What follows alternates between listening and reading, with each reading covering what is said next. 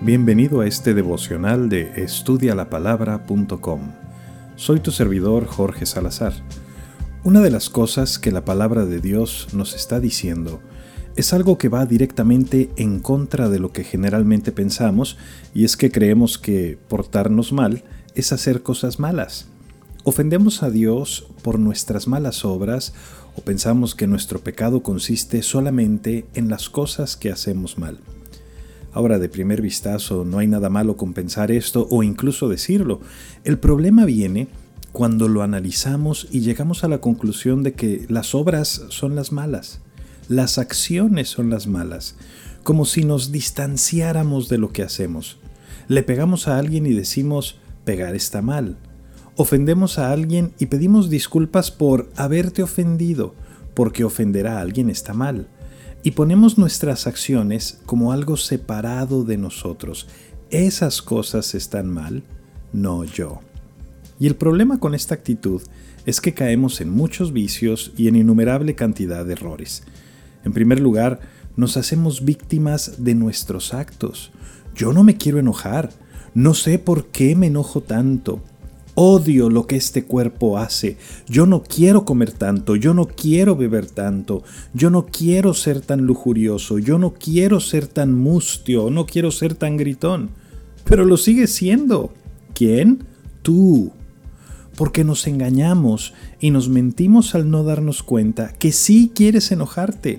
Por eso te enojas que sí quieres comer tanto, que en verdad disfrutas el sabor de ese bocado jugoso y humeante en tu boca. Hace unos años alguien me decía, es que de verdad se siente rico echarte una grosería así con ganas, así como que, ¡ay! La disfrutas. Entonces, se trata de lo que haces, pero también se trata de lo que quieres. Y cuando separas lo que haces como, eso es lo malo, no yo, caemos en los errores del gnosticismo, de la antigua filosofía griega, de que la materia, el cuerpo es lo malo, pero lo inmaterial, el espíritu, oh, eso es puro, puro, puro cuento. Nada de que el hombre es esencialmente bueno. Pregúntale a los náufragos del Titanic, miles de personas ahogándose en ese naufragio y mientras tanto en la periferia botes salvavidas con espacio para rescatarlos y nadie se acercaba a ellos estamos torcidos. Y lo más grave es que mientras no lo reconozcamos, menos vamos a poder encontrar el remedio para nuestro mal.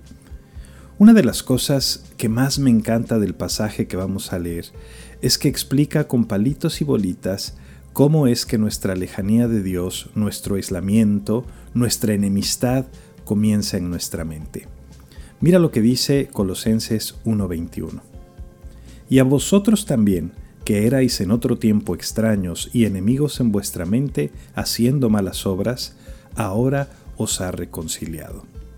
Esto de ser extraños habla de estar extraviados, de estar alejados, enemistados con Dios, y eso comienza en nuestra mente, en nuestra parte inmaterial, no en nuestro cuerpo.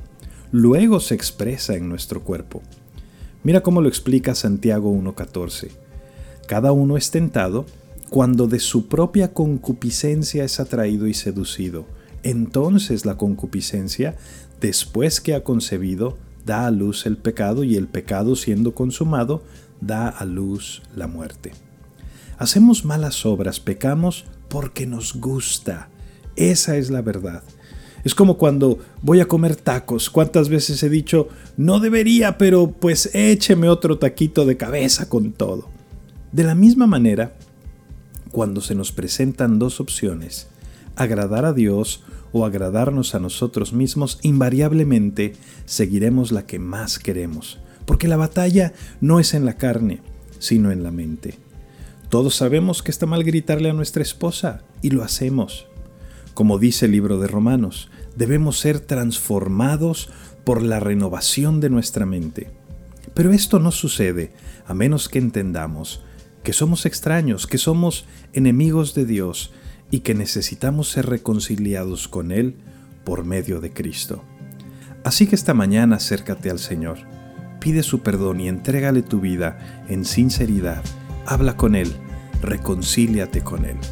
Recuerda visitar nuestros recursos en línea en estudialapalabra.com y déjanos tus preguntas y comentarios para seguir en contacto. Que Dios te bendiga.